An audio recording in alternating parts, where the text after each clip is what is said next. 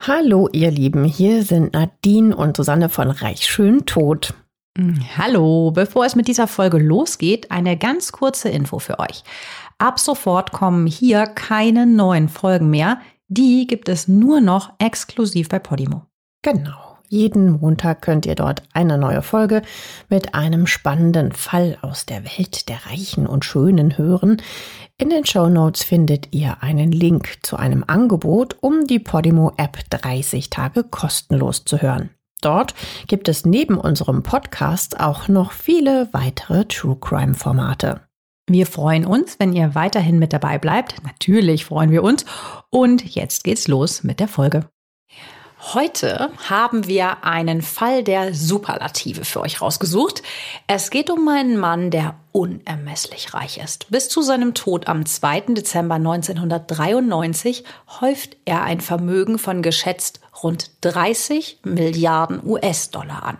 Nach heutigem Wert wären das 64 Milliarden Dollar oder 58 Milliarden Euro. Wow. Unglaublich, ne? Solche Summen, die machen mich immer ganz schwindelig. Da kriege ich immer automatisch Gedanken, was würde ich dafür alles kaufen? ich glaube, da würde mir irgendwann gar nichts mehr einfallen bei so viel Geld. Das stimmt. Und viel Spenden. Das definitiv musst du ja mit so viel Geld eigentlich.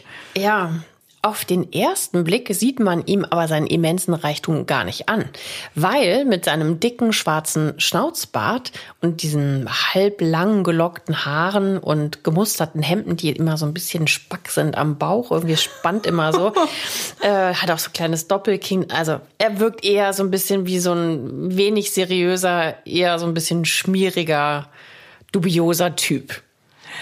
Hättest du ihn damals in Kolumbien so beschrieben?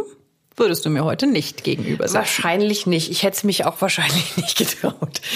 Naja, also unser Schnurrbartträger hat eine sehr finstere Seite. Das verrät auch schon sein Blick aus seinen dunklen Augen. Die strahlen so was ganz Böses aus irgendwie, wenn man sich den mal so anschaut. Und zusammen mit seinem komischen Lächeln hat er so ein bisschen was Diabolisches an sich. Wer in sehr kurzer Zeit so wahnsinnig viel Geld verdient, der hat häufig Dreck am Stecken. Immerhin wurde unser heutiger Protagonist auch nur 44 Jahre alt. Ja, aber Dreck am Stecken, also das ist wirklich maßlos untertrieben. Der Mann ist nämlich einer der schwersten Kriminellen der Geschichte. Reich wurde er durch Drogenhandel. Er verkauft nämlich Kokain in noch nie dagewesenen Dimensionen. Ja, und wer sich an der Spitze des Drogenhandels behaupten möchte, schafft das nicht mit warmen Worten, sondern vor allem mit brutalen Taten. Er wird für tausende Morde verantwortlich gemacht, die er selbst ausgeführt oder befohlen haben soll. Dennoch wird er in seiner kolumbianischen Heimat teilweise wie ein Heiliger verehrt. Seinen kriminell erlangten Reichtum stellt er plakativ zur Schau. Er hat jede Menge Privatflugzeuge, schmeißt rauschende Partys und leistet sich Anwesen, also wirklich, die jede Vorstellungskraft sprengen. Also dagegen ist sogar Michael Jacksons Neverland Ranch. Den Fall haben wir ja übrigens auch ähm, als Fall Nummer 45 und 46 schon gemacht. Dagegen ist wirklich diese Neverland Ranch eine armselige Hundehütte, kann man schon fast sagen. Und das ist ja schon alles riesig gewesen da bei Michael. Ja, wir sprechen natürlich heute über Pablo Escobar, den reichsten Verbrecher aller Zeiten. Das Und habt ihr euch jetzt wahrscheinlich auch schon gedacht. ja, bei dem Intro. Und damit herzlich willkommen bei Reich schön tot. Ich bin Susanne. Und hallo, ich bin Nadine. Ja, dass wir über Pablo Escobar sprechen, das äh, hat sich unter anderem die Sarah auf Instagram gewünscht und auch der Marc in einer Mail. Und falls ihr uns auch Fälle vorschlagen möchtet, tut das ganz gerne. Auf Instagram findet ihr uns unter reichschöntod oder ihr schreibt uns einfach eine Mail at reichschöntod.jule.de. Und schön schreibt man immer mit OE. Dann legen wir mal los mit der schillerndsten, brutalsten, reichsten und umstrittensten Person in der Geschichte des internationalen Drogenhandels. Beginnen werden wir unseren Fall aber mit dem Tod eines jungen Basketballtalents. Der 22-jährige Len Byers sitzt am 17. Juni 1986 in der ersten Reihe des glitzernden Feldforum im Madison Square Garden im Herzen von New York City. Es ist ein herrlicher Sommertag.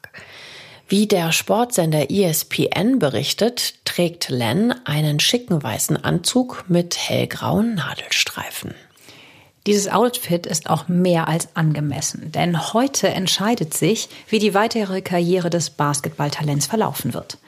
An diesem Tag finden die sogenannten Drafts statt, bei denen sich Vereine aus der bedeutendsten Basketballliga der Welt, der National Basketball Association, also NBA, die besten Nachwuchsspieler aussucht. In den USA ist ja der Hype um Profi-Basketball eigentlich noch wesentlich größer als bei uns der um Fußball. Mhm. Len Bias ist aufgeregt. Wird ihn ein Topverein unter Vertrag nehmen? Das fragt er sich natürlich und die Spannung steigt. Dann wird sein Name tatsächlich genannt. Der Club, der ihn auswählt, ist kein geringerer Club als die Boston Celtics. Neben den Los Angeles Lakers sind die nämlich die erfolgreichste Mannschaft in der NBA-Geschichte. Sie sind im Jahr 1986 amtierender NBA-Meister. Es ist bereits der dritte Titel in den letzten sechs Jahren. Len kann also sein Glück kaum fassen. Die Celtics haben ein überragendes Team. Und bald ist er Teil davon. Celtics Scout Ed Badger rühmt ihn gegenüber der Presse und vergleicht ihn mit einer Legende. Len Bias kommt Michael Jordan seit lange am nächsten. Er ist so ein explosiver und aufregender Spieler. Das ist natürlich schon so ein Ritterschlag, ne, wenn man so verglichen wird. 22. Ja, Schon am nächsten Tag beginnt dann auch sein neues Leben. Der 22-Jährige fliegt nach Boston, um seinen Vertrag zu unterschreiben. Später geht es noch zum Sportartikelhersteller Reebok, um einen Sponsorendeal über 1,6 Millionen Dollar zu unterzeichnen. Um 22 Uhr landet er schließlich nach diesem ereignisreichen Tag in der US-Hauptstadt Washington. Von dort ist es nicht weit zu seinem College.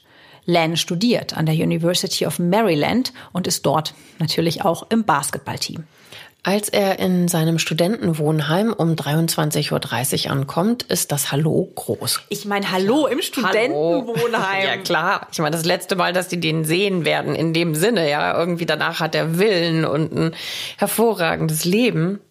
Ja, so denken halt alle. Alle beglückwünschen ihn zu seinem Mega-Vertrag, reden auf ihn ein, wollen alles ganz genau wissen. Und sie feiern natürlich und lachen und haben eine super Zeit. Gegen 2.30 Uhr wird es Len zu viel. Er ist den ganzen Tag schon auf den Beinen und hat Einschneidendes erlebt.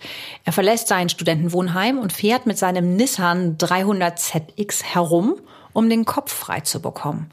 Um 3 Uhr morgens ist er wieder zurück. Die Party hat sich mittlerweile aufgelöst, nur seine fünf Kommilitonen sind noch da, mit denen er sich auch eine WG teilt. ESPN berichtet weiter, dass plötzlich Kokain auf einem kleinen Spiegel im Raum herumgereicht wird. Die nächsten drei Stunden schnupft die kleine Gruppe von Freunden und Teamkollegen Kokain. Und ganz genau, hier kommt jetzt die Verbindung mit unserer heutigen Hauptperson Pablo Escobar. Aber erstmal weiter bei Len. Warum ein angehender Spitzensportler ausgerechnet in der Nacht nach seinem ersten großen Vertragsabschluss sich gnadenlos zuguckst, wissen wir nicht, weil Len hat sonst nämlich eigentlich, klar, als Hochleistungssportler nichts mit Drogen am Hut. Mal abgesehen von der schädlichen Wirkung des Rauschgifts wird Drogenkonsum ja auch bei Dopingkontrollen festgestellt. Und da wäre die gerade beginnende Karriere ja auch ganz schnell wieder vorbei. Ja, allerdings gibt's die noch nicht so 1986. Da ist es mit Dopingkontrollen noch nicht ganz so krass im Basketball. Ja, ich glaube auch nicht, dass er sich deshalb irgendwie großartig Gedanken gemacht hat. Wahrscheinlich war er einfach aufgeregt, wollte ein bisschen Druck ablassen nach der ganzen Anspannung und der ganzen Aufregung von den letzten Tagen. In den 80ern gilt Kokain ja übrigens als hippe Lifestyle-Droge. Damals hat man sich halt wirklich ja so gut wie noch gar keine Gedanken über die lebensgefährlichen Nebenwirkungen gemacht. Das kann man sich gar nicht vorstellen, ne? dass man irgendwie denken konnte, dass das nicht gefährlich ist. Ja, so naiv halt. Ich meine, gut, das war am Anfang mit, mit, mit mehreren Dingen so. LSD genauso. Was war am Anfang mit AIDS und ungeschütztem äh, Sex, ja? Ja. Drei Stunden später, gegen 6 Uhr morgens, sitzt Len auf einem Stuhl. Mitten in einem Gespräch fallen ihm plötzlich die Augen zu und er beginnt ganz schwer zu atmen. Er zittert am ganzen Körper. Wie ferngesteuert erhebt sich sein über 100 Kilo schwerer Körper aus dem Stuhl. Sein Kumpel schreit noch, Lenny, Lenny. Oh, wie furchtbar, ne? Mhm. 6 Uhr morgens. Doch Len nimmt ihn nicht wahr. Er wird ohnmächtig und fällt zurück in seinen Stuhl. Um 6.32 Uhr wählen die hysterischen Mitbewohner den Notruf. Einer brüllt in den Hörer, Es ist Len Bias. Er ist ohnmächtig geworden. Sein Körper zittert. Sie müssen schnell hierher kommen. Sie müssen ihn retten. Die anderen versuchen gleichzeitig, den Basketballer wiederzubeleben. Schon vier Minuten später ist der Krankenwagen um 6.36 Uhr vor Ort. Die Sanitäter finden Len in einem blauen Reebok-Hemd, Jeans und Turnschuhen leblos auf seinem Stuhl. Sie versuchen ihn mit einer Herzdruckmassage wiederzubeleben, haben aber keinen Erfolg. Der Krankenwagen rast zum wenige Kilometer entfernten Leland Memorial Hospital. Dort wird Len Bias aufgrund eines Herz-Kreislauf-Stillstands nach einer Drogenüberdosis für tot erklärt. Überall herrscht Schock und völlige Bestürzung. Die Familie von Len, Freunde und Teamkollegen von seiner College-Mannschaft sind im Krankenhaus. Alle sind fassungslos. Sogar die Mitarbeiter in der Klinik sind tief betroffen. Len ist trotz seines jungen Alters bereits ja, ein ganz bekannter Sportheld in der Gegend rund um Washington. Von Boston bis Los Angeles erschüttert die traurige Nachricht die Öffentlichkeit. Alle fragen sich, wie konnte das nur passieren? Wie konnte so ein gut gebauter, kerngesunder Athlet einfach so zusammenbrechen und sterben? Und jetzt kommen wir nochmal zu Pablo Escobar. Denn dieser tragische Tod eines hoffnungsvollen jungen Basketballtalentes, nämlich Len Bias, markiert den Wendepunkt im Leben des superreichen Drogendealers Pablo Escobar. Ganz genau. Denn auch die Politik wird von dem Tod wachgerüttelt. Kurze Zeit später werden vom US-Repräsentantenhaus eine Reihe von Antidrogengesetzen ausgearbeitet kein geringerer als der damalige US-Präsident Ronald Reagan, unterzeichnet am 27. Oktober 1986 den Anti-Drug Abuse Act. Darin werden die Strafen für Drogenbesitz und Drogenhandel zum ersten Mal drastisch verschärft. Wer zum Beispiel 5 Gramm Crack-Kokain besitzt, muss für fünf Jahre in den Knast. Bewährung ist ausgeschlossen. Dealer bekommen sogar eine Mindesthaftstrafe von 20 Jahren. Es können auch lebenslange Freiheitsstrafen verhängt werden. Der Anti-Drug Abuse Act wird auch als das Land Bias Gesetz bezeichnet. Das ist natürlich ein schwerer Schlag für Pablo Escobar und seine Drogenlieferung. Bislang konnte er nämlich weitgehend schalten und walten, wie er wollte. Er überschwemmt Florida geradezu mit Kokain. Ab sofort muss er jetzt aber um seine Freiheit fürchten. Zunächst wollen wir uns aber mal anschauen, wie er überhaupt zum mächtigsten Drogendealer aufsteigen konnte. Pablo Emilio Escobar Gaviria wird am 1. Dezember 1949 in Rio Negro geboren. Die Stadt mit ihren 128.000 Einwohnern liegt in den Anden von Kolumbien. Er ist das dritte von sieben Kindern. Sein Vater ist Viehzüchter von Milchkühen und Bauer die Mutter Grundschullehrerin. Sie gehören zur ländlichen Mittelschicht Kolumbiens. Leider gibt es kein Foto des kleinen Pablo beim Melken. Das wäre sicher interessant gewesen, weil es halt so ein großer Kontrast ist zu seinem mhm. späteren Leben. Aber ein paar spätere Aufnahmen von ihm findet ihr in unseren Show Notes. Ja, mit ihrer Vieh- und Landwirtschaft geht's den Escobars deutlich besser als vielen, vielen anderen Kolumbianern zu der Zeit.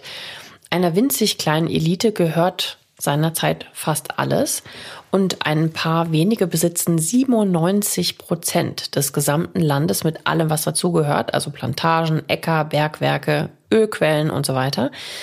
Der große Rest der Bevölkerung muss sich dagegen mit sehr, sehr wenig zufrieden geben. Die ungleiche Verteilung von Besitz und Wohlstand mündet in einem grausamen Bürgerkrieg, dessen Auswirkungen heute noch in Kolumbien zu spüren sind. Und der kleine Pablo bekommt die Kämpfe hautnah mit. Rund um Rio Negro gibt es immer wieder blutige Auseinandersetzungen zwischen der Armee und den Guerillos, die sich in den Bergen verstecken. Der Familie wird der Ort Rio Negro zu gefährlich. Sie zieht in die rund 40 Kilometer entfernte Stadt Envigado. Envigado grenzt direkt an die Provinzhauptstadt Medellin.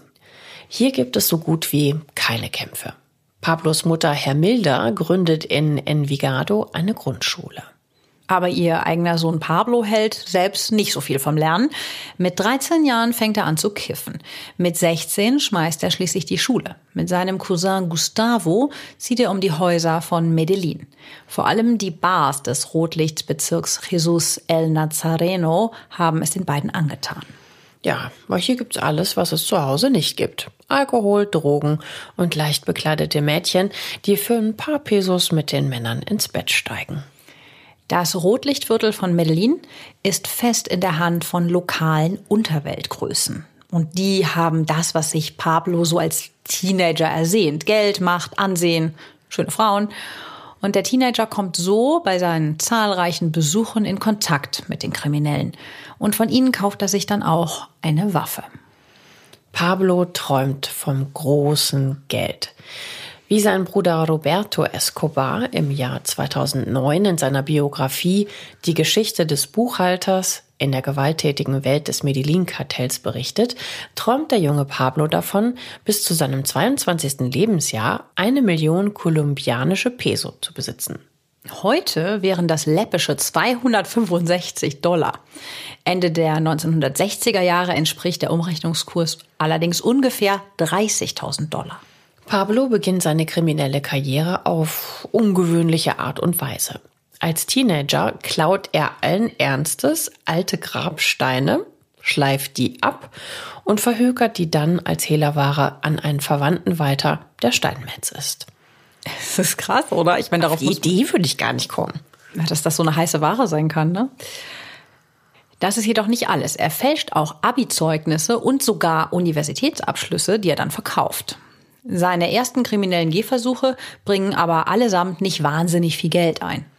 Mit seinem Kumpel Oscar Benel Aguirre will er mehr Kohle machen. Die beiden verkaufen geschmuggelte Marlboro-Zigaretten und gefälschte Lotterielose. Dann rauben sie sogar Leute auf der Straße aus oder klauen Autos. Pablo wird also schnell immer krimineller. Die Autos schlachten sie aus und bringen die Ersatzteile an den Mann. Da ist Pablo gerade einmal 20 Jahre alt. Zudem arbeitet er auch noch für eine Schmugglerbande, die mit Marihuana handelt. Jetzt stellt sich natürlich dann auch die Frage, ne, wie haben denn bitte die bodenständigen Eltern, eine Lehrerin und ein Bauer, auf diese Karriere ihres Sohnes reagiert? Ja, ich, ich nehme an, die konnten nicht so gegensteuern. Ne? Also seine Mutter soll später sogar gesagt haben, dass Pablo für eine ehrliche Tätigkeit ungeeignet war. Er konnte sich wohl sehr schlecht unterordnen, damals schon, und wollte immer selber sagen, wo es lang geht. Mhm. In jungen Jahren ist er also bereits ein Dieb, ein Hehler, Räuber, Fälscher und Dealer. Die Liste seiner Straftaten ist natürlich total lang. Die Vergehen sind jetzt aber nicht so gravierend gemessen an dem, was später da alles noch kommt. Im Jahr 1971, Pablo ist inzwischen 21, wird er zum Schwerverbrecher. Wie der New Criminologist berichtet, entführt Pablo am 19. September 71 gemeinsam mit seiner Marihuana-Schmugglerbande El Mono den Unternehmer Diego Echevarria in Medellin. Ziel der Entführung ist es, Lösegeld zu erpressen. Gegen die Zahlung von 100.000 US-Dollar soll Diego Echevarria wieder auf freien Fuß kommen. Die Ehefrau bezahlt dann auch sogar das Lösegeld. Freigelassen wird der Unternehmer dann allerdings nicht. Als Pablo das Lösegeld in Händen hält, geht er zu seinem Entführungsopfer und erdrosselt es langsam. Soweit wir wissen, ist das Pablos erster Mord. Die Frage ist jetzt natürlich, warum bringt er den denn überhaupt um? Er hatte ja eigentlich sein Ziel erreicht und das Lösegeld kassiert. Ja, vermutlich will Pablo so seine Macht demonstrieren, nach innen und nach außen. Und das verschafft ihn bei den schweren Jungs dann auch den entsprechenden Respekt. Durch den sinnlosen Mord ist er in Medellin berühmt berüchtigt. Die Leute dort nennen ihn ehrfurchtsvoll El Doctor. Die Bande unter Pablos Führung handelt nach wie vor mit Marihuana und entführt auch weitere wohlhabende Leute. Viele überleben ihre Entführung nicht, obwohl stets Lösegeld gezahlt wird. 1974 wird Pablo übrigens das erste Mal verhaftet. Es geht um einen Autodiebstahl. Angeklagt und verurteilt wird er aber nicht. Wahrscheinlich wäre Pablo ein lokaler Bandenführer geblieben, wenn sich nicht Mitte der 1970er Jahre der Zeitgeist geändert hätte. Genau, die Hippie-Zeit ist vorbei und damit nimmt auch die Bedeutung von Cannabis ab. Stattdessen begeistern sich vor allem US-Amerikaner immer mehr für die neue Modedroge Kokain. So richtig neu ist Kokain natürlich nicht. Also Kokablätter werden ja schon seit 3000 Jahren als Rauschmittel eingesetzt. Kokain in Pulverform gibt es auch schon seit über 100 Jahren. So ist das Rauschgift natürlich leichter einzunehmen und macht äh, natürlich auch süchtig. Also eigentlich, wenn man so will, der Traum eines jeden Dealers. Wieso es aber in den 70ern plötzlich weltweit zur Modedroge wurde, kann niemand so genau erklären. Laut der US-Drogenbekämpfungsbehörde Drug Enforcement Administration, kurz DEA, werden ab Mitte der 1970er Jahre ungeheure Mengen Kokainpulver in die Vereinigten Staaten gebracht. Offizielle Zahlen gibt es zwar nicht, pro Woche sind es aber weit über eine Tonne Koks, schätzen DEA-Beamte. Ganz vorne bei dem Drogenboom mit dabei sind Pablo Escobar sowie die Ochoa-Brüder, Carlos Leder und José Rodríguez Gacha.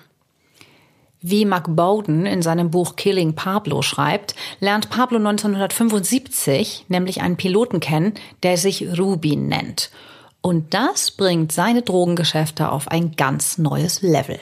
Der Pilot bringt nämlich alles mit, was Pablo braucht. Er kann fliegen, hat ein eigenes Sportflugzeug, ist gebildet, spricht fließend Englisch und kennt Miami in Florida wie seine Westentasche. Und Rubin hat auch schon ein paar Aufträge für die Ochoa-Brüder übernommen.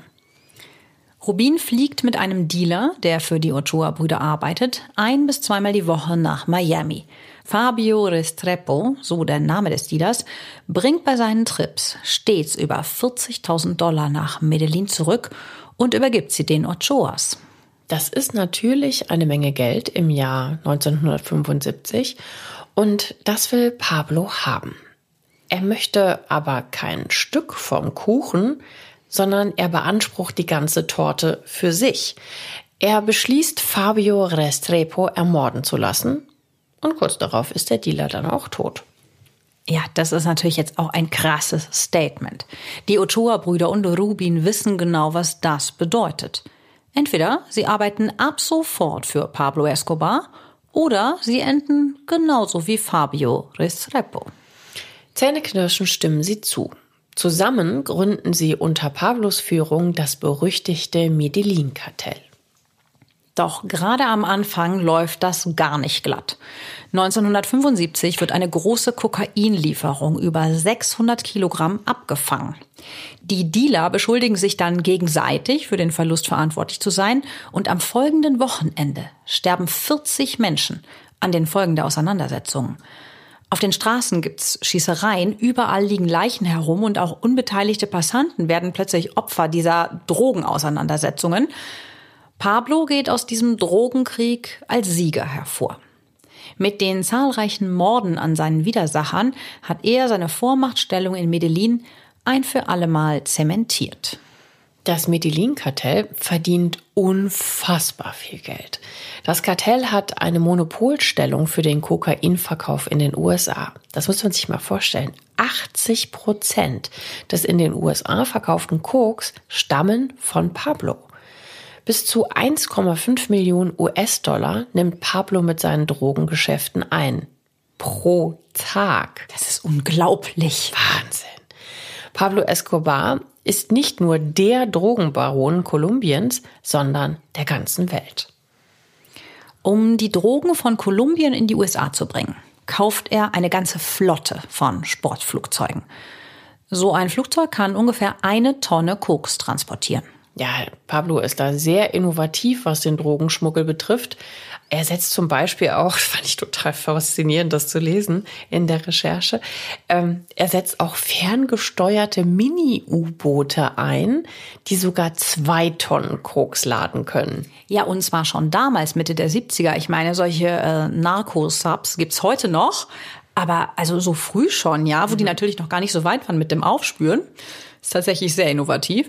Im Jahre 1976 wird er vom kolumbianischen Inlandsgeheimdienst DAS, Departamento Administrativo de Seguridad, wegen Drogenschmuggels verhaftet und zu einer Gefängnisstrafe verurteilt.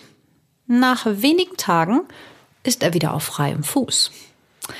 Ja, er besticht einfach hochrangige Mitglieder der Justiz. Und kurz darauf werden die DAS-Agenten, die ihn festgenommen haben, ermordet. Ja, Pablo fühlt sich danach unantastbar. Er sagt über sich, es gibt drei Möglichkeiten, Dinge zu tun. Gut, schlecht und wie ich sie mache. Keiner wagt dann mehr gegen ihn vorzugehen und auch privat läuft's gut. Im Jahr 1976 heiratet der 26-jährige Pablo Maria. Victoria Henao Vallejo. Wie die Website Thought Co. berichtet, ist Maria bei der Hochzeit erst 15 Jahre alt. Für Pablo ist das kein Problem. Er hat gelernt, sich zu nehmen, was er haben möchte. Und dazu gehören auch jede Menge Frauen.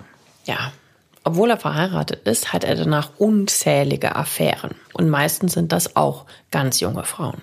Aber nicht nur.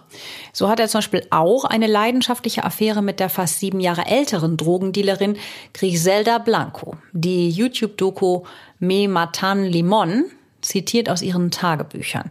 Darin nennt sie Pablo liebevoll mein Coca-König und weißer Hahn. Ja, das klingt schon schwer verliebt. Auch mit der gleichaltrigen kolumbianischen Journalistin Virginia Vallejo hat er eine jahrelange Beziehung. In ihrer 2007 veröffentlichten Biografie Loving Pablo, Hating Escobar enthüllt sie nicht nur ihre Liebesbeziehung zu Pablo, sondern auch dessen Verbindungen zu mehreren Präsidenten, karibischen Diktatoren und hochrangigen Politikern. Ihr Buch diente übrigens als Vorlage zu dem Film Loving Pablo aus dem Jahr 2017. Aber als eine seiner Liebschaften schwanger wird, lässt er sie kurzerhand ermorden. Boah, Wahnsinn, oder? Also unglaublich. Ja, wie er halt will, kann man sagen. Ja, und seine Frau, was sagt die dazu? Ja gut, was soll sie sagen? Ne? Ihr Ehemann ist ein skrupelloser Verbrecher, der für zahlreiche Morde verantwortlich ist. Ich denke, da hält man sich dann doch vielleicht mit Kritik vornehm zurück. Außerdem profitiert Maria ja von dem Leben an der Seite des Schwerkriminellen. Sie hat nämlich mehr Geld, als sie jemals im Leben ausgeben kann. Pablo und Maria bekommen zwei Kinder, Sohn Juan Pablo und Tochter Manuela. Und trotz der irrsinnig vielen Affären lässt sich Pablo nicht scheiden. Pablo Escobar liebt aber nicht nur junge, schöne Frauen, er steht darauf, sein Reichtum zur Schau zu stellen. Und das tut er im Jahr 1979 in noch nie zuvor dagewesener Weise. 79 kauft er nämlich die Hacienda Nápoles in der Nähe der Stadt Puerto Triunfo, rund 200 Kilometer von Medellin. Diese Ranch ist riesig. Sie hat über 3000 Hektar. Also das entspricht 4200 Fußballfeldern. Mark Bowden beschreibt, dass Pablo dafür die unvorstellbare Summe von 63 Millionen Dollar bezahlt. Wahnsinn. Ja, das äh, kann sich Pablo aber ganz locker leisten. Den Kaufpreis erwirtschaftet er nämlich in 42 Tagen. Krass. Anschließend lässt er die Hacienda Napoles zu einem mega luxuriösen Landsitz ausbauen. Ja, wobei es Landsitz noch nicht mal trifft. Es ist fast eine Kleinstadt mit allem drum und dran. Die Hacienda Napoles ist von einem Straßengeflecht durchzogen, hat eine eigene eineinhalb Kilometer lange Landebahn für Flugzeuge. Naja gut, wir können uns denken, wieso. Und einen Landeplatz für Hubschrauber. So ist er in 0, nichts in Medellin. Es gibt eine Stierkampfarena mit 1000 Sitzplätzen und künstlich angelegten Seen, auf denen man sogar Wasserski fahren kann. Äh, und er lässt sogar einen großen Wasserfall bauen. Und natürlich gibt es für Fußballfan Pablo auch einen Fußballplatz. Über dem Eingangstor hängt ein Flugzeug. Angeblich sollen mit der kleinen Maschine die ersten Drogen in die USA transportiert worden sein. Über 100 Leute können gleichzeitig auf dieser Hacienda leben, denn Pablo braucht natürlich auch sehr viel Personal. Am meisten hat mich sein privater Zoo beeindruckt. Pablo Escobar kauft sich Tiger, Giraffen, Elefanten, Büffel, Löwen, Flusspferde, Nashörner, Gazellen, Zebras, Kamele und Straußen.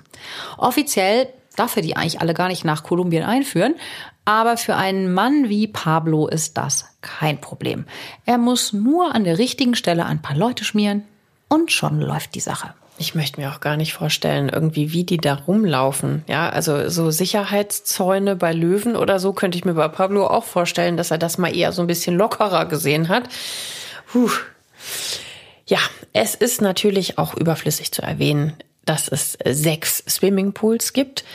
Zudem befindet sich auf dem Areal ein Skulpturenpark. Dort sind fünf riesige, lebensgroße künstliche Dinosaurier aufgestellt, ähm, die seinem Sohn Freude bereiten sollen. Ja, wer hat, der hat. Ne? Dann kann man auch mal so ein Dino bauen. Natürlich gibt es auch ein Wohnhaus. Das riesige Herrenhaus ist im Kolonialstil erbaut und hat jeden erdenklichen Luxus. Hier gibt es buchstäblich die goldenen Wasserhähne. Also stellt euch einfach die luxuriöseste Villa auf der Welt vor, dann seid ihr noch nicht mal annähernd dran. Leider ist das Anwesen so groß, dass man gar nicht weiß, welche Fotos man davon alle zeigen soll. Also wir haben ein paar Bilder mal zusammengestellt. Auf der Hacienda Napoles gibt es auch reichlich Entertainment, beziehungsweise das, was Pablo für Unterhaltung hält. Wie die Business Post meldet, lässt Pablo für seine Partys kolumbianische Schönheitsköniginnen einfliegen. Die dürfen dann für ihn und seine Gefolgsleute strippen. Und wenn einer seiner männlichen Gäste Gefallen an einer Dame findet, muss sie auch noch für weitere Dienstleistungen zur Verfügung stehen. Also ja, ich glaube, wir können uns vorstellen, was gemeint ist. Es gibt auf dieser Anlage nämlich auch ein gynäkologisches Untersuchungszimmer. Boah, das mhm. möchte ich mir jetzt lieber gar nicht vorstellen, was sie da machen. Ja, wie der Tagesspiegel berichtet, dürfen, in Anführungszeichen, die Schönheitsköniginnen auch nackt um die Wette rennen. Die Gewinnerin bekommt als Preis dann einen funkelnagelneuen Sportwagen geschenkt. Oh Gott. Es gibt natürlich auch Unmengen von Alkohol und Drogen. Regeln existieren hier nicht. Auf der Hacienda Napoles gilt nur ein Gesetz, das des Pablo Escobar. Und dieses Gesetz ist hart und grausam. Einmal soll ihn ein Angestellter bestohlen haben. Gut, ich würde sagen, das ist echt unclever, Pablo Escobar in seinem eigenen Haus zu bestehlen. Ja, natürlich lebensgefährlich. Ja. Also der Typ wollte angeblich nur Besteck klauen. Der Tagesspiegel meldet, dass der Arbeiter daraufhin an Händen und Füßen gefesselt wurde. Dann stößt ihn Pablo in einen der Pools. Ja, die Partygäste stehen um den Pool, johlen und klatschen, während der arme Mann verzweifelt um sein Leben kämpft. Und nach quälen langen Minuten verliert er dann auch diesen Kampf und ertrinkt. Ja, ich meine, da kann man einfach auch ein bisschen dran sehen, wie Pablo tickt, ne? Beim Bau des überdimensionierten Herrenhauses gibt es einige Probleme. Bei den Arbeiten stürzt der erste Stock ein. So etwas zum Beispiel duldet Pablo auch überhaupt nicht. Der Architekt wird kurz darauf erschossen aufgefunden. Wahnsinn, ne? Sobald dir irgendwer nicht taugt, äh, machst du den halt einfach platt. Also das ist Wahnsinn. In den 1980er Jahren ist Pablo mit seinem Medellin-Kartell auf dem Höhepunkt seiner Macht. Er verdient so unbeschreiblich viel Geld, dass es einfach nur noch unfassbar ist. Seine Drogengeschäfte bringen ihm laut der Nachrichtenwebsite Britannica 420 Millionen Dollar ein. Pro Woche. Nach heutigem Wert ist das eine knappe Milliarde. Das hat natürlich auch seinen Grund. In Kolumbien hat damals ein Kilo Koks einen Wert von 9000 Dollar. In den USA verkauft er das Kilo aber für 90.000 Dollar. Also ein Aufschlag von sagenhaften 1000 Prozent. Das viele Geld bereitet aber auch Probleme. Manchmal haben die Piloten der kleinen Sportflugzeuge nämlich gar nicht genug Platz an Bord, um die ganzen Dollarnoten zu verstauen. Musst du dir mal vorstellen. Wir kennen das ja so ein bisschen aus Breaking Bad, mhm. wo Walt auch nicht weiß, wohin mit dem Geld und dann einen Keller anmietet. Aber also das ist halt schon extrem. Das nimmt nämlich solche Ausmaße an, dass der Pablo einen fetten Geldschrank im Keller stehen hat. Der ist 180 Zentimeter hoch, 60 Zentimeter breit und tief, hat also ungefähr die Ausmaße einer Kühlgefriertruhe. Aber in so ein Riesending passen nur die Einnahmen von ein paar Tagen. Pablo versucht sein Bestes, um möglichst viel Geld auszugeben. Er kauft zum Beispiel Flugzeuge, Hubschrauber und Häuser und haut das Geld einfach raus, wo es nur geht. Ja, damit es schnell weniger wird und erst dann weg hat, weil das kannst du ja auch schlecht einfach mal auf der Bank einzahlen. So, jede Woche eine Milliarde. So gönnt er sich zum Beispiel auch in Miami an der North Bay Road 5860 ein bescheidenes, rosafarbenes Ferienhaus mit lediglich 600 Quadratmetern Wohnfläche. Also für Pablos Verhältnisse, wir haben ja vom Herrenhaus erzählt, ist das geradezu popelig. Das Grundstück liegt dafür aber direkt an der Biscayne Bay. In den von Palmen gesäumten Viertel leben ganz viele Prominente, wie zum Beispiel auch der Bee Gees-Sänger Barry Gibb. Auch in der Karibik kauft Pablo sich ein. Auf der Insel Isla Grande, die nur 35 Kilometer von der kolumbianischen Hafenstadt Cartagena entfernt ist, lässt er sich einen regelrechten Palast errichten. Das Bauwerk erinnert eher an eine Festung. Es gibt unzählige ineinander verschachtelte Gebäude mit mehreren Innenhöfen. Natürlich fehlt auch hier nicht der Hubschrauberlandeplatz. Und klar gibt's natürlich auch einen großen Pool. Auffällig ist, dass in einigen innenliegenden Räumen die Fenster verstärkt werden. Massive Scheiben sind in einen Stahlrahmen gefasst, so wie man das von Schiffen kennt. Möglicherweise sollen ihn die dicken Fenster bei einem Bombenanschlag schützen. Pablo Escobar kauft also Immobilien wie andere Leute Unterwäsche. Aber so sehr er sich auch anstrengt, das Geld wird immer mehr statt weniger. Ja, der Arme. Was der für Probleme ertragen muss, Wahnsinn. Ein Großteil der Drogengelder wird jetzt in Lagerhäusern aufbewahrt. Und wenn die voll sind, wird das Geld einfach in Plastikfolie eingewickelt auf Feldern gelagert. Pablos Bruder Roberto enthüllt in seiner Biografie, dass jährlich rund 10 Prozent der Einnahmen abgeschrieben werden mussten. Das Geld wurde nämlich von Ratten gefressen oder vom Regen zerstört. Das ist unglaublich, oder? Die Banknoten waren dann einfach kaputt. 10 Prozent hört sich jetzt im ersten Moment auch gar nicht so schlimm an. Bei Pablo sind das allerdings, Achtung, stolze 2,1 Milliarden Dollar im Jahr, die einfach den Bach runtergehen weil sie nicht ordentlich gelagert werden können. Unglaublich. Ab Mitte der 1980er Jahre bekommt Pablo aber noch ein ganz anderes Problem. Und über das haben wir ja am Anfang schon gesprochen. Nochmal zur Erinnerung. Nach dem Tod des Basketballers Len Bias will US-Präsident Ronald Reagan die Kokainschwämme in seinem Land bekämpfen. Len stirbt ja, wie wir gesagt haben, an einer Überdosis Kokain. Das Koks war nicht gestreckt und daher hoch konzentriert. Lens Körper, der noch nie mit Drogen großartig in Berührung kam, packt den hohen Wirkstoffgehalt der Droge nicht. Der Basketball-Nachwuchsstar stirbt. Ronald Reagan erlässt im Jahr 1986 daher den Anti-Drug Abuse Act. Die Strafen für Drogenbesitz werden ab sofort massiv erhöht. Du hattest es eben schon mal kurz erwähnt. Zwei Jahre später wird das Gesetz noch einmal verschärft und sogar die Todesstrafe auf Bundesebene wird wieder eingeführt. Die Todesstrafe kann dabei jeden Dealer treffen, dessen Kundschaft nach dem Konsum seiner Drogen stirbt. Doch erst Reagans Nachfolger George Bush gibt ab dem Jahr 1989 so richtig Gas. Er ändert die Strategie im Drogenkampf. Ab sofort richtet sich die Strafverfolgung nicht mehr gegen kleine Dealer oder Konsumenten. Das Ziel ist es, den Anbau von Coca-Pflanzen zu stoppen, damit Drogen überhaupt nicht mehr in die USA gelangen. Dafür stellt er jährlich 12 Milliarden Dollar zur Verfügung. Das Geld wird in teure Waffen gesteckt.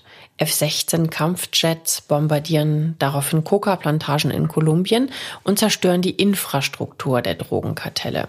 Und auch U-Boote mit Torpedos bestückt versenken Schmugglerboote. Dieser Einsatz trägt auch nicht umsonst den Namen War on Drugs. Also es wird wirklich jetzt Krieg geführt. Ja, das passt Pablo natürlich überhaupt nicht. Die Verluste sind enorm. Und es geht ihm in erster Linie gar nicht so sehr ums Geld, davon hat er ja mehr als genug. Er ahnt, die Amerikaner wollen ihn persönlich zur Strecke bringen. Ja, das stimmt auch. Die US-Behörden haben ihn seit 1987 auf dem Zettel. Da taucht sein Name zum ersten Mal im Forbes-Ranking der reichsten Menschen der Welt auf. Gut, das wundert uns jetzt nicht bei den Einnahmen. Auch in den folgenden sechs Jahren ist er stets in der Forbes-Liste vertreten. Aus seinem Erfolg macht er ja auch keinen großen Hehl. Einmal sagt er stolz, es gibt kein Unternehmen in Kolumbien, das mehr Dollar aus den Vereinigten Staaten bezieht als wir. Die Amerikaner können es nicht akzeptieren, dass derjenige, der für die furchtbare Kokainepidemie verantwortlich ist, mit seinem Drogenhandel zu den reichsten Männern der Welt gehört. Sie setzen ihn 1989 auf die Fahndungsliste der meistgesuchten Verbrecher.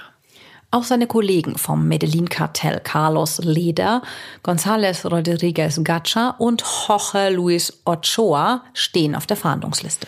Der Drogenboss ist alarmiert. Denn seit 1981 gibt es ein Abkommen zwischen Kolumbien und den USA. Bei einer Verhaftung hätte ihm eine Auslieferung an die USA gedroht. Einmal soll Escobar gesagt haben, dass er lieber ein Grab in Kolumbien hätte als eine Gefängniszelle in den USA.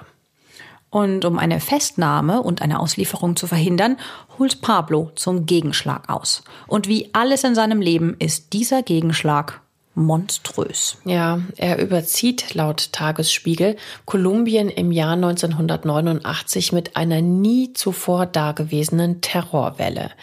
Im August lässt er den linksliberalen Präsidentschaftskandidaten Luis Carlos Galan erschießen. Der hat gute Chancen, die Wahlen zu gewinnen und ist auf der Seite der USA, demnach auf der falschen Seite aus Pablos Sicht. Dieser Mord ist übrigens der einzige, den er, also Pablo, später bereut. Kurz vor seinem Tod soll er gesagt haben, der Mord an Luis Carlos Galan ist der einzige, der mir leid tut. Ja, er hat wohl auch noch dazugefügt, äh, ich bereue auch, dass wir Frauen getötet haben. Hm. Am 27. November 1989 explodiert auf einem Flug der Airline Avianca eine Bombe. Mehr als 100 Menschen sterben bei dem Flugzeugabsturz. An Bord befinden sich mehrere Informanten, die unter Polizeischutz standen und die gegen das Medellin-Kartell aussagen sollten. Und im Dezember wird auf seinen Befehl hin sogar das Hauptquartier des kolumbianischen Geheimdienstes DAS in die Luft gesprengt. Ich meine, hallo? Das ist Wahnsinn. Das ist so krass. Also ein Drogendealer jagt ein Passagierflugzeug und dann die Geheimdienstzentrale in die Luft und lässt den zukünftigen Präsidenten ermorden. Wahnsinn. Unglaublich. Doch nicht nur bei den ganz großen Themen zeigt sich Pablos Brutalität. Im selben Jahr lässt er auch den neuen Polizeichef von Medellin erschießen. Der Grund? Der Polizeichef hat Pablos Frau Maria verboten, der kleinen Tochter bei dem Verhör ein Fläschchen zu geben. Der kolumbianische Staat, so kann man es wirklich einfach mal zusammenfassen, scheint machtlos gegen Pablo Escobar zu sein. Unterhändler nehmen jetzt Verhandlungen mit ihm auf, um den brutalen Terror zu beenden. Pablo Escobar bietet an, sich zu stellen und freiwillig fünf Jahre ins Gefängnis zu gehen. Allerdings stellt er Bedingungen. Zum einen soll die kolumbianische Verfassung so geändert werden, dass eine Auslieferung von kolumbianischen Verbrechern an die USA nicht mehr möglich ist. Zum anderen verlangt er, dass er sein eigenes Gefängnis am Ort seiner Wahl selber entwerfen und bauen darf. Nur mit Wärtern, die er selbst bestimmt. Sag mal, also das muss man sich mal vorstellen, ja? Ein Krimineller verlangt vom Staat, dass die Verfassung so geändert wird, wie er das für richtig hält. Das ist wirklich Wahnsinn. Aber im Jahr 1991 wird der faule Kompromiss an, tatsächlich angenommen. Ja, das muss man sich mal vorstellen. Der kolumbianische Kongress streicht wirklich das Auslieferungsgesetz und kündigt das Abkommen mit den USA auf. Pablo hat also tatsächlich seinen Willen bekommen und muss nicht mehr fürchten, lebenslang in einer US-amerikanischen Gefängniszelle zu sitzen. Als Gegenleistung stellt sich Pablo wie vereinbart den kolumbianischen Behörden und wird offiziell verhaftet. In ein gewöhnliches Gefängnis muss er aber ja nicht. Er hatte ja schließlich ausgehandelt, dass er sich seinen eigenen Knast bauen darf. La Catedral, so heißt das Privatgefängnis, liegt in der Nähe von Medellin. Ja, und wie ihr euch natürlich denken könnt, hat dieses Gefängnis rein gar nichts mit einer normalen Haftanstalt zu tun. Pablo hat dort alles, was er für sein angenehmes Leben braucht und kann weiter seine Geschäfte führen. In Kolumbien wird der Privatknast Club Medellin oder Hotel Escobar genannt und das trifft es auch ganz gut. In La Catedral gibt es nämlich hm, ein Casino, Bars, eine Diskothek und einen Fußballplatz. Dort auf dem Fußballplatz, da kommt sogar mal die Profimannschaft von Atlético Nacional aus Medellin zu einem Spiel vorbei. Pablo ist seit einigen Jahren der Hauptsponsor des Clubs und im Jahr 1989 gewinnt der Fußballclub dank Pablos Unterstützung sogar die Copa Libertadores, also die südamerikanische Champions League und ist gespickt mit Nationalspielern. Ja klar, mit ein bisschen finanzieller Unterstützung kann man mhm. die natürlich gut einkaufen. Und es wäre halt in etwa so, wie wenn jetzt der FC Bayern zu einem Privatspiel bei einem Schwerverbrecher aufläuft. Ja, Fun Fact am Rande. Pablo und seine Leibwächter gewinnen das Spiel im Elfmeterschießen. Mhm. Aber ob sie jetzt dann wirklich die bessere Mannschaft waren, das darf sehr stark bezweifelt werden. Wahrscheinlich hatten alle Angst, sie sind tot danach. Ja. Klar, äh, einen Elfmeter an Pablo vorbei, stehst du an der Wand. Mhm. Wahnsinn. Ach so, in diesem Luxusknast gibt es übrigens auch noch eine Sauna auch einen künstlichen Wasserfall. Also für die hatte er definitiv eine Vorliebe. Und Telefone, Computer und Faxgeräte. Also es ist eigentlich Pablos neue Kommandozentrale. Auch einen, richtig, Hubschrauberlandeplatz lässt er errichten, damit man ihn schneller besuchen kann. Auch hier kommt natürlich das Entertainment nicht zu kurz. Es gibt ohne Ende Alkohol, Marihuana und Kokain, was man im Knast halt so macht. Ne? Pablo lässt sich ganze Lastwagenladungen an Champagner und Prostituierten bringen. Es werden exzessive Sex- und Drogenpartys gefeiert. Im Gefängnis. Mhm. Doch er denkt auch an seine Familie. Für seine kleine Tochter lässt er ein riesiges Puppenhaus bauen. Schließlich besucht ihn seine Familie regelmäßig und sein Liebsten soll es ja auch an nichts mangeln. In Pablos Schlafzimmer im Gefängnis gibt es ein rotierendes Bett und daneben einen Whirlpool. Und auch in La Catedral liegen bündelweise die Geldscheine rum. Der Ort, wo La Catedral gebaut wird, ist bewusst von Pablo ausgewählt worden. In den Bergen rund um Medellin zieht nämlich jeden Abend ab ungefähr 18 Uhr Nebel auf, der sich erst im Laufe des Vormittags wieder verzieht. Und so kann sein nächtliches Treiben etwas schwieriger ausspioniert werden.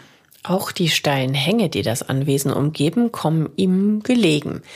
Das macht es nämlich für potenzielle Feinde schwer, das Gelände anzugreifen. Wir haben euch mal so eine Luftaufnahme von La Kathedrale in unseren Shownotes verlinkt. Ja, und Personen, die ihn angreifen wollen, sprich Feinde, hat Pablo mehr als genug. Vor allem das rivalisierende Kali-Kartell hat es auf ihn abgesehen. Das Kali-Kartell will Pablo aus dem Markt drängen und seinen Platz bei den Kokainlieferungen in die USA einnehmen. Gemeinsam mit Angehörigen von Pablos zahlreichen Mordopfern finanziert das Kali-Kartell eine paramilitärische Todesschwadron, die sich Los Pepes nennt. Die führt einen regelrechten Privatkrieg gegen den Drogenkönig. Sie töten viele von Pablos Sicherheitsleuten.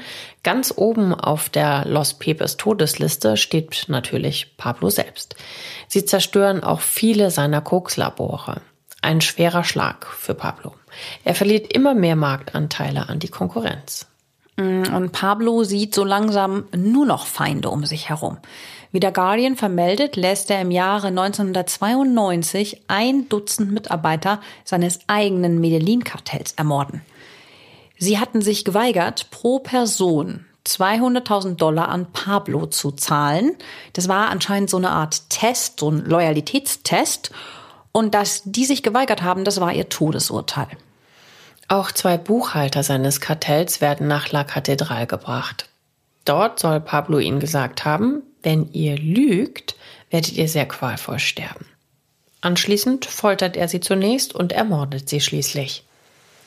Diese Aktionen bleiben aber nicht geheim. Zeitungen berichten über La Catedral und die dort verübten Morde.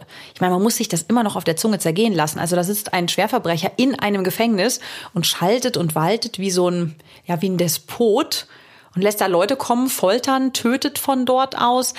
Das kann die Politik jetzt nicht mehr ignorieren und sie lässt diese Berichte aus La Catedral überprüfen. Ein Polizeibericht listet auf, dass er in den ersten drei Monaten seiner Haft mehr als 300 unerlaubte Besuche erhielt. Und auch die Morde werden detailliert beschrieben. Ja, und da beschließt die Regierung, Pablo Escobar in ein normales Gefängnis verlegen zu lassen, um seinen kriminellen Aktivitäten einen Riegel vorzuschieben. Am 22. Juli 92 soll er in einen regulären Knast gebracht werden. Pablo Escobar bekommt allerdings Wind von der Sache. Generell ist er immer bestens informiert. Ein ausländischer Ermittler sagte laut Guardian, nachdem die Polizei das Privatgefängnis durchsuchte, dass sie Unmengen an geheimen Dokumenten fanden. Zitat, er wusste immer über alles Bescheid. Er war über jeden Schritt, den wir planten, im Bilde. An diese ganzen Informationen kommt er entweder über Geld oder über Drohungen. Pablos Motto lautet Plata o Plomo, was so viel wie Silber, Plata, also Bestechungsgelder, oder Blei, Plomo, also eine Kugel im Kopf, bedeutet.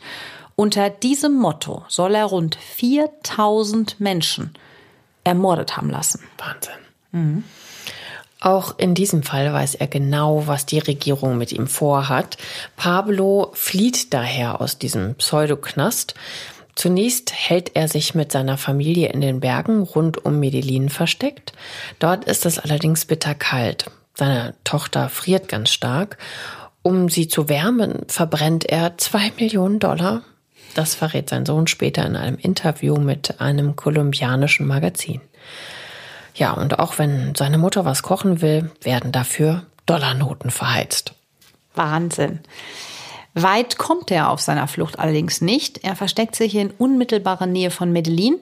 Dort hält er sich in einem Haus auf, das in einem unscheinbaren Viertel liegt. Dass er sich in Medellin versteckt, hat zwei Gründe.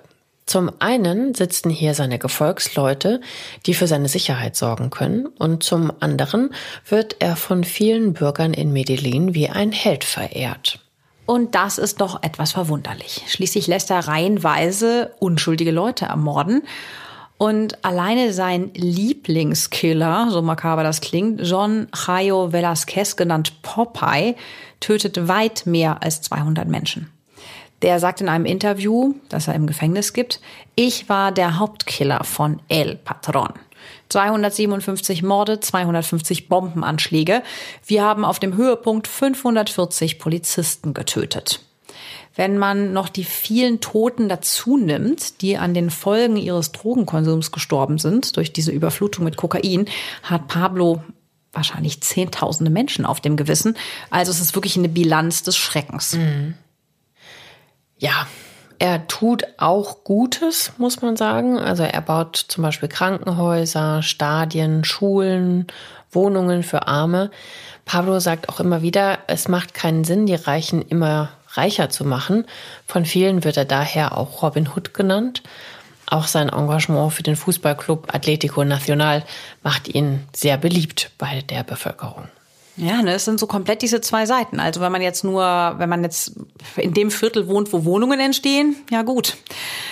Also in den 80ern ist Pablo Escobar allen Ernstes in Kolumbien so populär, dass er 82 sogar in den Kongress gewählt wurde.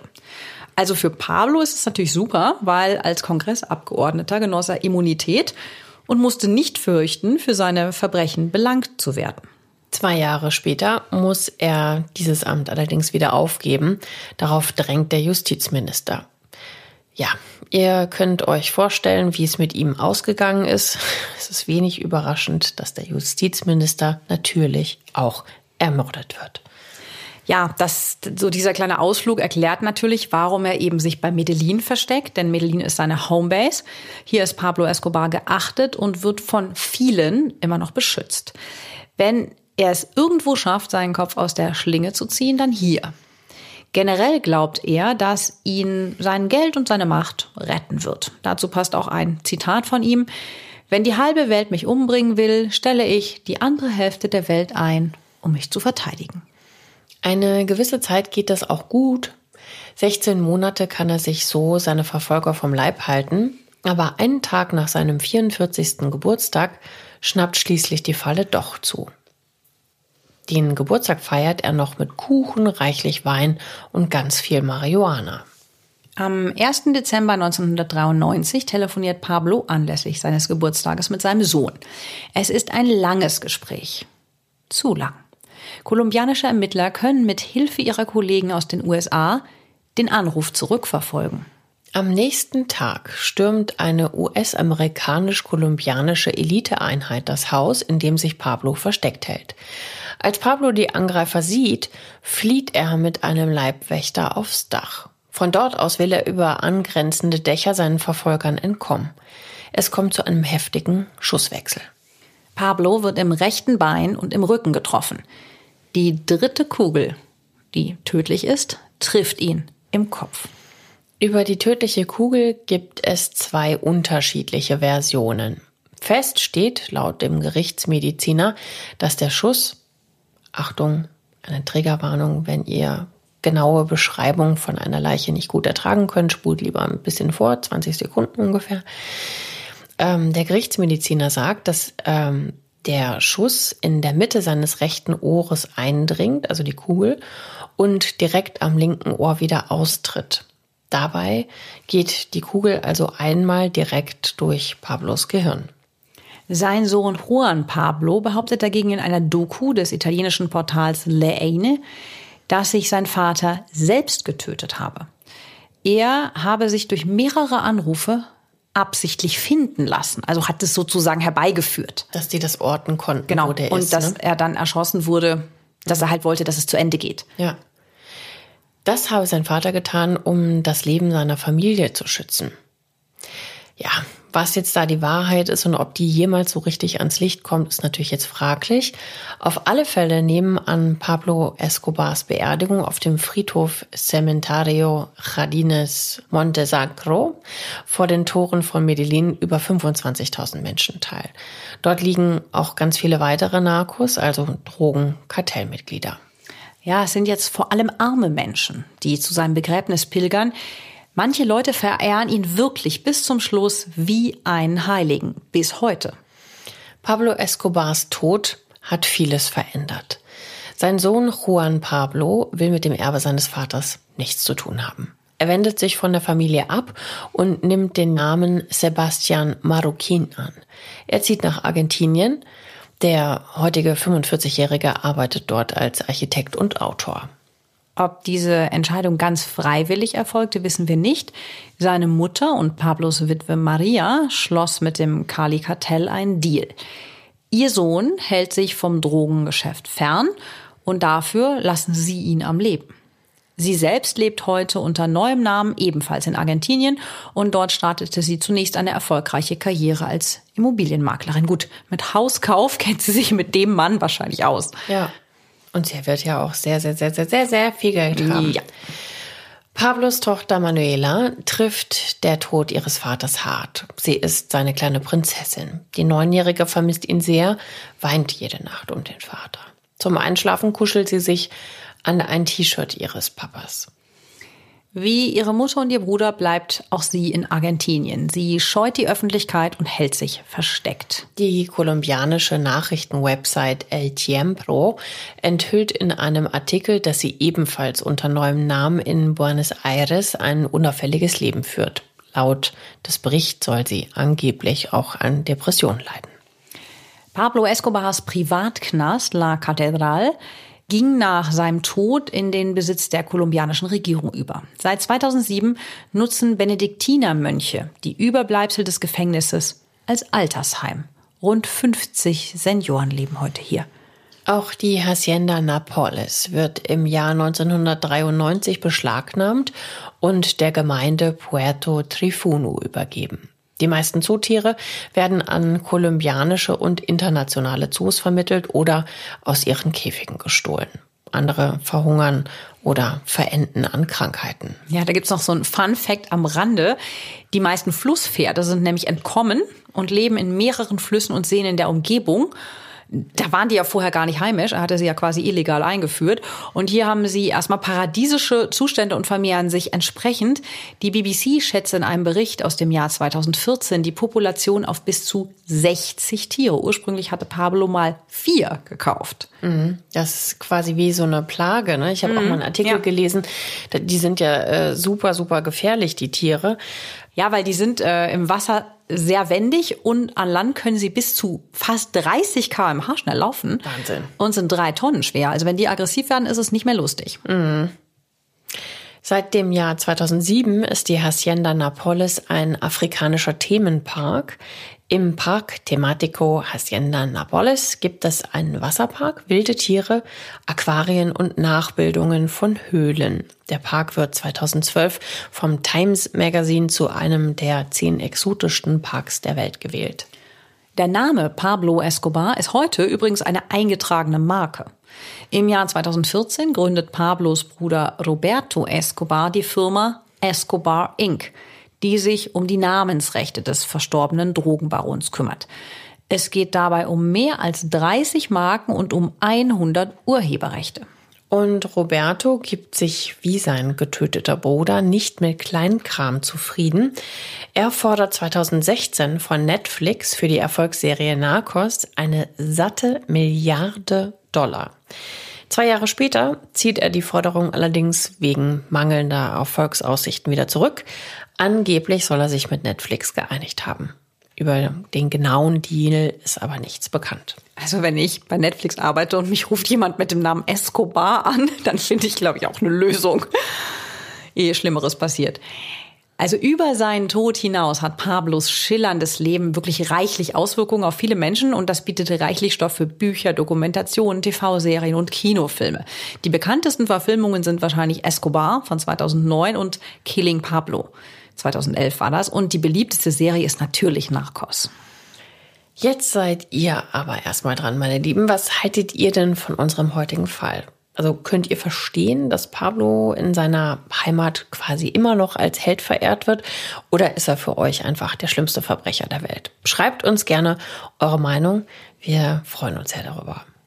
Und wir freuen uns sehr, wenn ihr unserem Podcast bei Podimo folgt, uns natürlich positiv bewertet, euer Feedback bei Instagram dalasst und uns Fälle vorschlagt. Das war es auch schon heute von Reich Schön Tod. Wir wünschen euch eine ganz schöne Woche. Bis nächsten Montag. Tschüss. Tschüss.